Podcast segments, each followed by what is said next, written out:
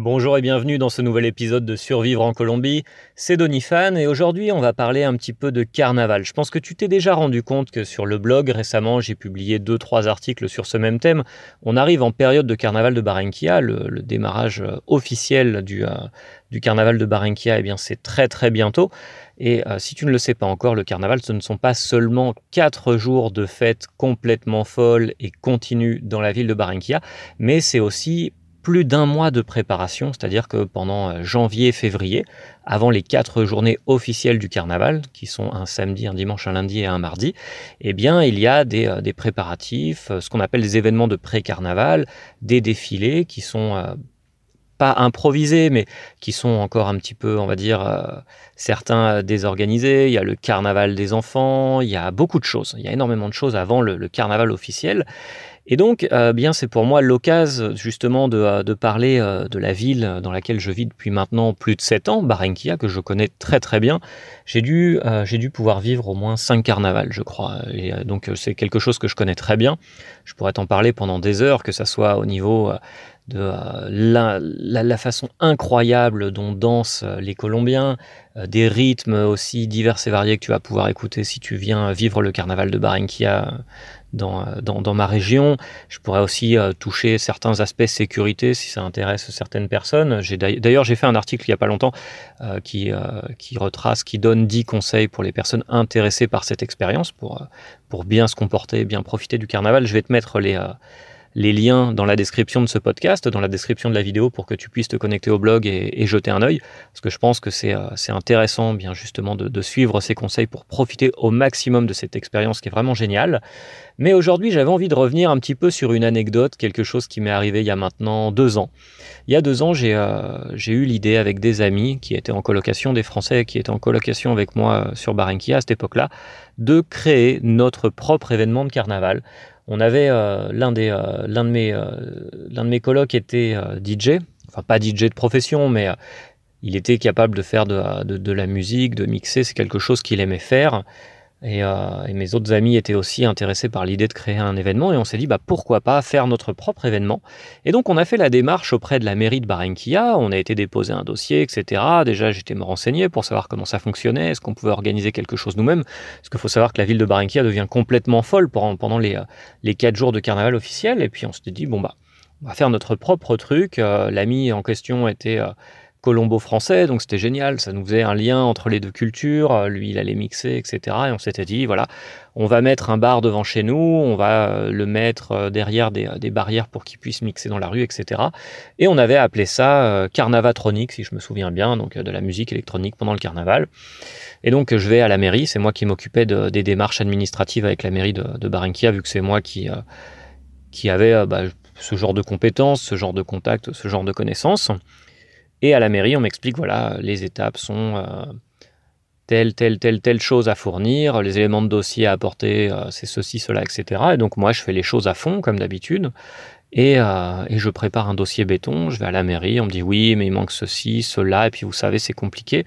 Donc on refait quelque chose d'encore plus précis avec des plans, etc., en montrant qu'on on est sur un espace privé, qu'on ne va pas empiéter sur, sur la rue, etc. Et donc je reviens avec mon dossier. au final, on nous a fait comprendre que bah, même si on avait bien suivi les règles, etc., c'était euh, c'était pas la peine d'espérer qu'on nous valide notre projet.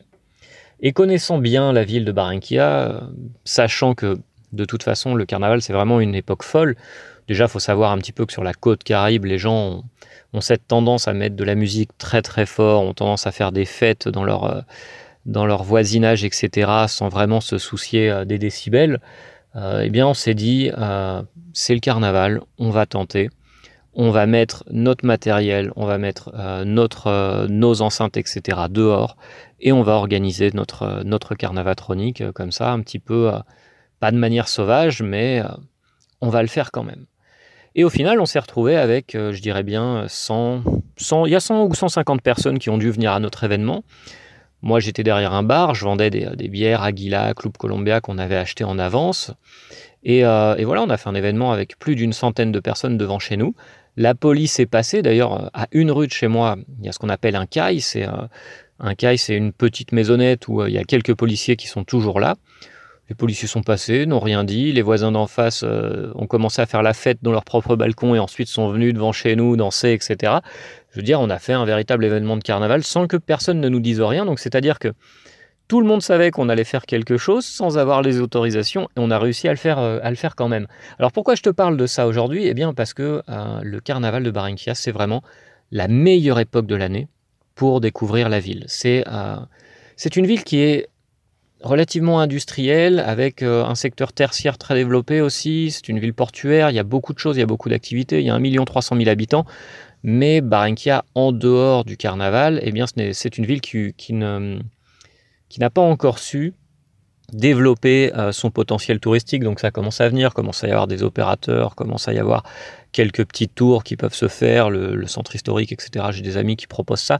Mais par rapport à ce que peut vraiment offrir la ville, pour l'instant, il n'y a rien de développé. Et il faut être honnête, euh, la, plupart du tourisme euh, que reçoivent les, hôtels, ça va être du tourisme d'affaires. Il y a très peu de, gens qui viennent visiter la ville en qualité de, voyageurs ou d'aventuriers, sinon c'est plus une ville de passage entre Santa Marta et Cartagena de Indias. Mais par contre, quand c'est à la pleine époque du carnaval, eh bien la ville prend une, tout autre, un tout autre visage, elle change radicalement de, visage et c'est vraiment très très intéressant. Donc c'est pour ça que j'incite vraiment les gens qui seront en Colombie euh, en janvier, donc euh, ceux qui sont tout de suite en Colombie, de venir passer un week-end sur Barranquilla pour découvrir des événements ou encore mieux venir pendant les 4 jours du carnaval, c'est-à-dire à la mi-février. si je ne me trompe pas, c'est 10, 11, 12, 13, plutôt 11, 12, 13, 14 février, qu'on est en, plein carnaval, les 4 jours euh, à suivre de carnaval. Je te mets l'agenda en lien, l'agenda du carnaval, je vais te mettre le lien sous la, sous la vidéo, mais voilà, c'est quelque chose à ne, à ne pas manquer, c'est vraiment génial, la ville, la ville se réveille, euh, il faut savoir que Barranquilla est une ville très très accueillante. Les gens, euh, tout le monde, tout le monde te dira que les, euh, les, sont vraiment très accueillants. Ce sont de très bons hôtes. Euh, ils sont vraiment très très gentils. Ils sont vraiment très enclins à, à aider les, les, touristes et les visiteurs qui viennent, qui viennent d'autres régions, qui viennent de l'étranger, à passer un bon moment eh bien, euh, dans la capitale de l'Atlantico. Donc voilà, ne loupe pas cette opportunité. J'avais envie un petit peu de, faire la promotion de, ma ville aujourd'hui parce que c'est une ville euh, dans laquelle j'ai passé sept très très belles années.